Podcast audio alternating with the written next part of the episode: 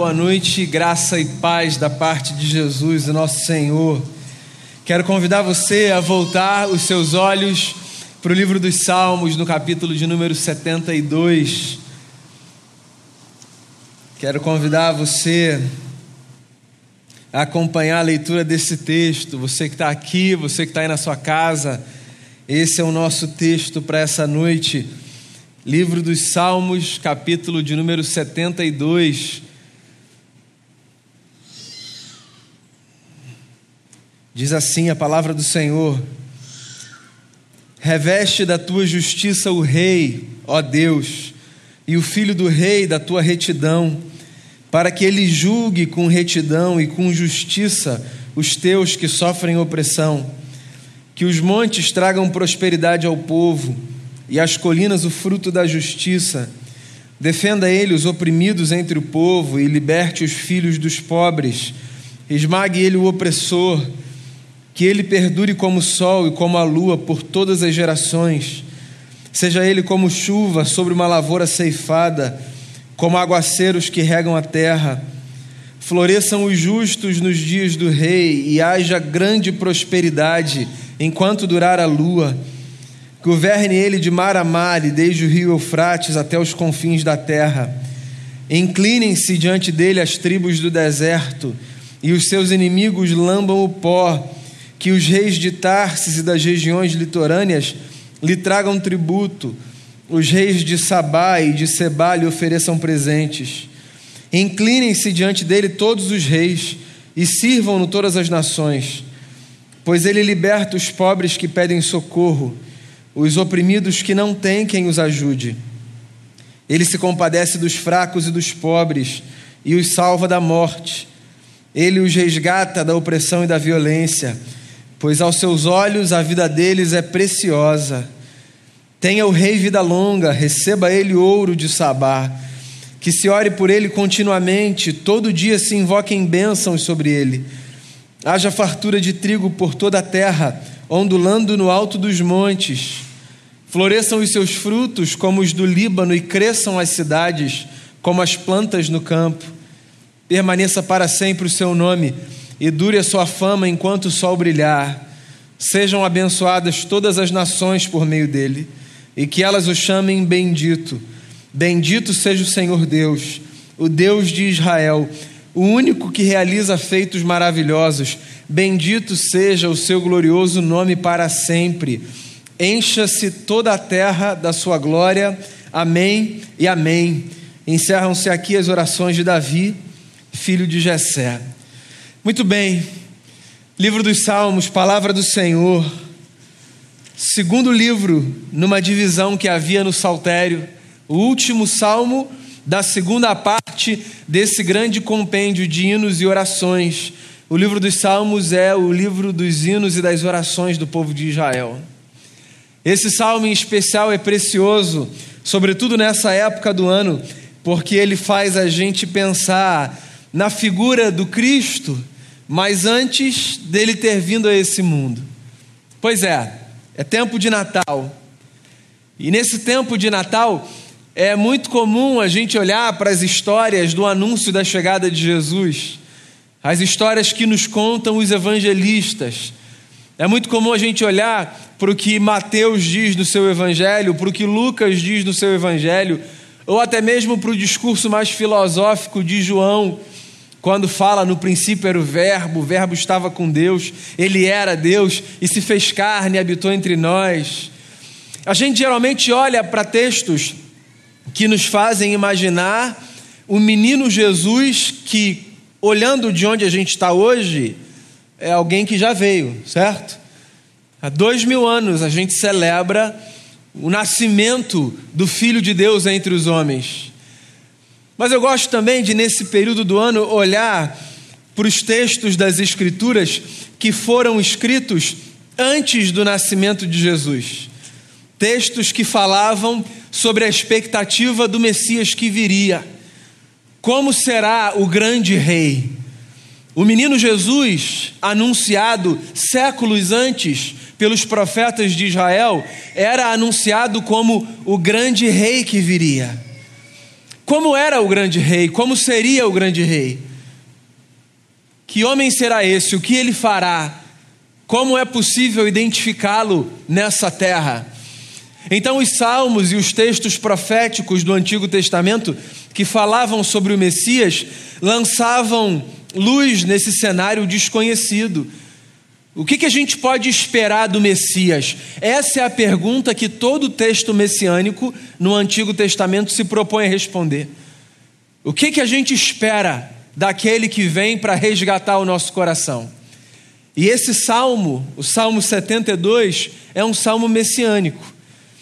Por mais que a gente já tenha visto com o que a história escreveu sobre quem Jesus foi, o que ele fez e o que ele continua a fazer através da sua igreja, eu queria que a gente tentasse voltar alguns séculos e que a gente unisse a nossa mente ao imaginário dessa gente que viveu antes de Jesus, que não sabia quem ele era, como ele viria, mas que guardava no coração expectativas a respeito dele. Há muita coisa que esse salmo diz. Eu tentei pensar algumas que saltam aos meus olhos. Por exemplo, quem é o rei que virá? Pergunta sobre o Messias. Uma das respostas é: ele é aquele que virá para julgar a terra com retidão e com justiça. Acho que essa é uma das coisas mais bonitas do ministério do Messias, na minha opinião. Uma das maiores esperanças que o Evangelho me dá é a esperança de que Sendo Cristo aquele que governa a história, nós podemos acreditar que nesse mundo existe alguém lutando contra as injustiças que se manifestam. Se esse mundo é regido, governado por Cristo Jesus, então isso significa que nós podemos acreditar, ainda que às vezes isso pareça estar tão distante da gente, que esse mundo, nas suas grandes dimensões, ou nas suas pequenas manifestações da minha casa, da sua, do meu trabalho, do seu. Esse mundo pode ser palco de justiça. Eu não sei a você, mas faz tão bem ao meu coração e à minha mente me lembrar, por exemplo, de que no mundo, às vezes, onde a injustiça se manifesta de maneira tão acentuada, num cenário onde às vezes a gente se sente injustiçado, onde a gente se pergunta por que, que fizeram isso comigo, por que, que isso está acontecendo com essa pessoa que eu amo, será que não tem ninguém que vê, será que vão permitir que isso permaneça assim? Será que Deus não se importa? No mundo onde muitas vezes a gente se depara com cenas dessa natureza, tem um salmo antigo, uma canção acerca do Messias, que diz: Ele virá e ele governará o mundo com justiça e com retidão. Tem mais uma coisa que salta aos meus olhos aqui. Gosto do fato de que o salmista, quando fala sobre o Messias, diz que o Messias é aquele que vem e que faz com que dos montes brote prosperidade para todo o povo. Eu não sei o quão bem ou mal essa palavra faz aos seus ouvidos, prosperidade. No cenário evangélico, parece que essa palavra foi cooptada por um segmento da igreja, que construiu toda uma teologia ao redor desse termo. De modo que prosperidade, para boa parte da igreja, passou a ser uma palavra rechaçada. Porque parece que se a gente fala de prosperidade, a gente é adepto da tal teologia da prosperidade. Se você não faz ideia do que eu estou falando, e eu não quero gastar muito tempo com isso, só para contextualizar, teologia da prosperidade é uma ideia louca, não nova mas ainda louca, sempre louca, que faz com que pessoas acreditem, por exemplo, que a presença de Deus sobre a vida delas se manifesta pela capacidade delas evidenciarem prosperidade com bens materiais. Então é toda uma teologia construída a partir dessa ideia de que se eu caminho com Deus, se Deus está comigo, então eu sou uma pessoa próspera. E como é que eu mostro que eu sou uma pessoa próspera? Ah, tendo muito dinheiro, tocando de carro sempre, fazendo as melhores viagens, comendo nos melhores restaurantes, não sendo afetado por crises nenhuma, porque afinal de contas, se Deus está comigo, não tem como eu passar por outra jornada que não a jornada de quem desfruta do melhor dessa terra. Esse discurso é um verdadeiro engodo um verdadeiro engodo. E a tragédia é que esse discurso parece que cooptou uma palavra tão bonita que aparece na Bíblia, a palavra prosperidade. Eu gosto de me lembrar que o Messias que viria, o Messias que veio, ele vem para trazer prosperidade. Mas eu quero lembrar você também, em ato contínuo, que é muito é muito pobre a gente achar que prosperidade é um negócio que a gente só mede a partir da nossa conta e dos nossos bens materiais.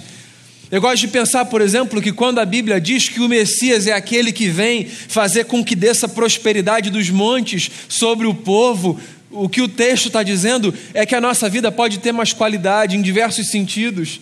Ora, é claro, é claro, se a gente puder desfrutar cada vez mais de coisas melhores, eu imagino que ninguém em sã consciência não desejará isso. Parte do que a gente precisa e parte do que a gente deseja tem a ver com a capacidade de crescermos. Do ponto de vista material, financeiro, não há nenhum problema nisso. Mas há um problema profundo quando a gente identifica a prosperidade apenas a partir disso, e principalmente a partir disso. Porque tem muito mais coisa na vida que é sinal de prosperidade: a paz no coração, relacionamentos saudáveis, maturidade, sanidade, capacidade de construir paz, capacidade de viver em harmonia. Tudo isso, tudo isso é sinal de prosperidade. E quando eu olho para Jesus, olhando para esse salmo e olhando para a história de Jesus, eu me dou conta de que sim, de fato, o Messias que viria, olhando a partir desse salmo, o Messias que veio, olhando a partir desse lugar da história que a gente está, ele veio para trazer para mim e para você prosperidade. Ele veio, e segundo as suas próprias palavras, veio para que eu e você pudéssemos ter vida e vida em abundância. É disso que a Bíblia fala quando ela fala de prosperidade, e é disso que eu estou falando quando eu chamo você para celebrar Jesus, o Messias. Pode acreditar nisso. Viver com Jesus traz prosperidade. Talvez não do tipo que nos ensinaram, ou que no fundo a gente deseja, mas no meio do caminho a gente vai se dar conta de que às vezes, por causa da presença do Cristo no nosso coração, mesmo quando nos falta muita coisa, a gente pode olhar e em oração dizer: Obrigado, Senhor, pela tua prosperidade na minha vida, porque há tanta coisa que faz com que você seja próspero, próspera, e que não tem a ver com aquilo que o dinheiro pode proporcionar. Quem é o rei que virá, diz o salmista? É aquele que julga com retidão e justiça, é aquele que traz prosperidade ao povo. Outra coisa que me salta aos olhos aqui, o salmo fala do rei que virá como aquele que liberta os oprimidos aquele que resgata da opressão e da violência os que sofrem, aquele que se compadece dos fracos e dos pobres e os salva da morte. Eu olho para a Bíblia de capa a capa e eu não consigo não ver outra coisa senão uma intenção muito grande no coração de Deus de se colocar sempre contra quem oprime e sempre a favor de quem é oprimido. Sempre. Isso é indiscutível nas Escrituras.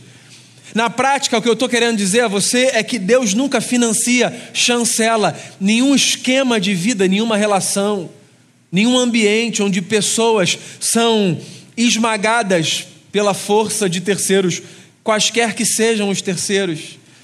É muito bom a gente se lembrar disso, é muito bom a gente se lembrar quando a gente está num cenário em que alguma mão é pesada com força sobre os nossos lombos. É muito bom a gente se lembrar que Deus está do nosso lado. Você sabe, essa é a primeira notícia subversiva da Bíblia. A Bíblia tem muitas notícias subversivas. Ora, a gente está no Natal. Eu não sei na sua casa, na minha casa no Natal, no aparador já tem o presépio montado. Tá lá. Jesus, Jesus numa manjedoura. Eu adoro Natal, eu adoro enfeitar minha casa, eu adoro as músicas de Natal, eu adoro essa mensagem subversiva de um Deus que chega na história num estábulo, numa estrebaria entre os animais. Isso não é só um acontecimento histórico casual, isso é um ato subversivo de Deus dizendo para a humanidade: eu podia chegar cheio de glória, mas eu chego na simplicidade dos ambientes onde os poderosos nem percebem que eu estou, porque desde que o mundo é mundo, no imaginário religioso, Deus está do lado dos fortes e dos poderosos, desde que o mundo é mundo. As grandes religiões do mundo antigo sempre narravam Deus como aquele que estava do lado do forte, do conquistador, do poderoso, do rico. E aí vem a Bíblia, e não apenas narrando o nascimento de Jesus, mas lá no Êxodo, fala sobre o Deus que ouve o clamor do oprimido. Esse é um dos textos mais lindos da Bíblia, na minha opinião. Livro do Êxodo capítulo 3. O encontro de um homem chamado Moisés com uma presença divina que se manifesta no meio de um arbusto que pega fogo, mas que não é destruído. Deus aparece nessa experiência misteriosa em voz a esse homem e diz assim: Eu ouvi o clamor do meu povo que estava no cativeiro, 400 anos, e eu vim libertar o meu povo. A Bíblia começa com essa história. Essa história é um escândalo, um escândalo, porque num mundo em que Deus está sempre do lado dos poderosos, a Bíblia é a lembrança de que Deus está sempre no coração do quebrantado, do contrito, do oprimido, sempre. E você não precisa pensar em poderosos dentro dessas relações do macro mundo.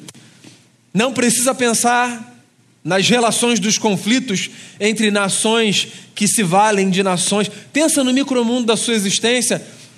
Pensa nas opressões às vezes que você vive, que eu vivo.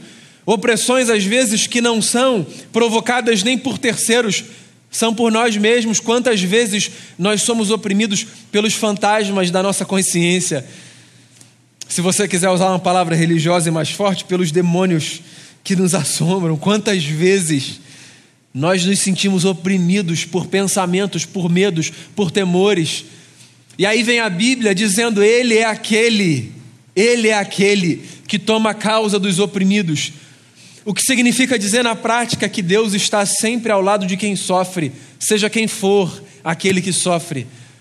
O que significa também dizer na prática que não existe nenhum clamor seu, nenhum clamor seu que não seja ouvido pelo Deus que escolheu um lado na história, o lado de quem sofre, de quem chora. Por isso que o que a gente cantou aqui com os nossos irmãos é tão importante da gente se lembrar. Eu posso até chorar, mas eu sei que a alegria vem pela manhã. Esse é o nosso canto de esperança. Esse é o canto de esperança. O choro pode durar uma noite, a alegria vem de manhã. Essa é a nossa esperança. As misericórdias do Senhor são a causa de não sermos destruídos, porque elas se renovam todas as manhãs. Ele é o Messias, o Messias que veio, o Messias que voltará. Ele é aquele que julga com justiça e retidão. Ele é aquele que enche de prosperidade a terra. Ele é aquele que liberta os oprimidos. Ele é aquele, diz o salmo, que se destaca entre os reis. A beleza de Cristo se destaca, ele é diferente. E diferente não porque maior, diferente, diferente por nenhuma outra razão, senão não houve entre os homens um que fosse como ele. É por isso que os nossos olhos se voltam para Jesus. Jesus é a esperança de uma nova humanidade. Paulo chama Jesus de o segundo Adão. O primeiro é o do Gênesis, em quem todo mundo caiu. Lembra do primeiro Adão? O Adão e a Eva? O primeiro Adão é o primeiro representante da humanidade. No primeiro, todo mundo rompeu com Deus. O apóstolo Paulo chama Jesus de o segundo Adão.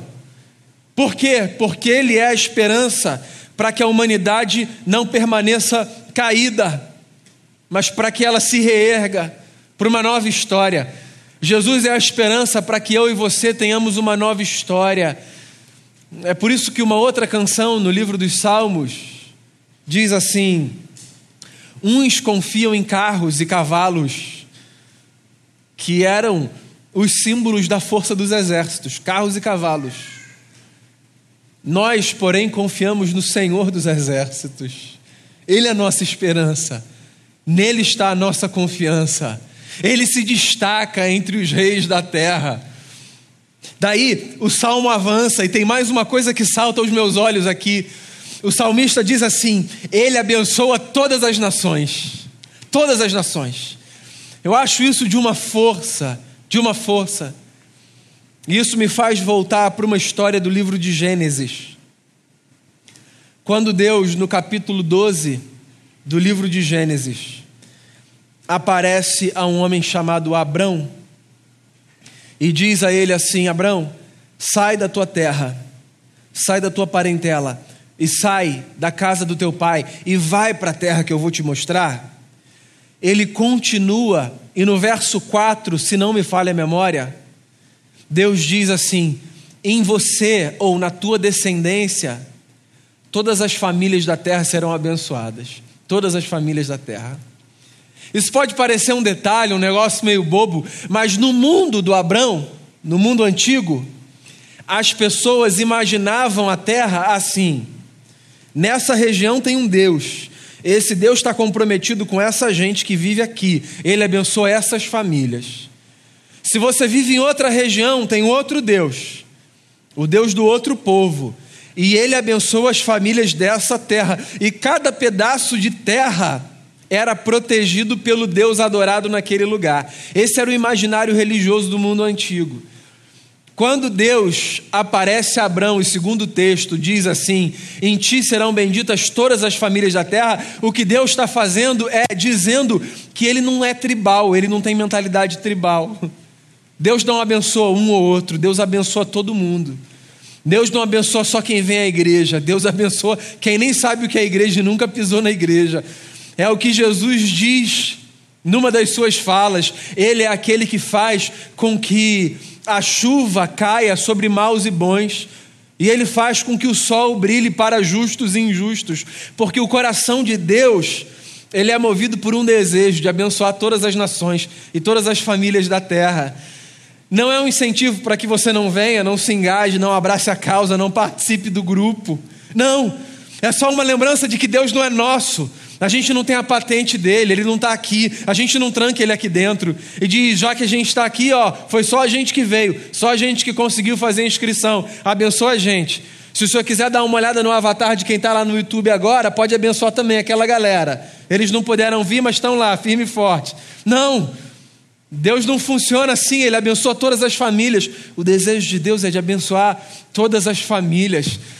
Eu gosto do Natal tem gente que se incomoda com o fato de que no Natal muitas famílias que não fazem ideia do que a essência da mensagem cristã representa, que não praticam a ética cristã, muitas famílias nesse período celebram o nascimento de Jesus. Tem gente que diz: essa gente nunca vai na igreja, essa gente não se preocupa, nunca lê a Bíblia, agora está celebrando o Natal. Ora, que celebrem!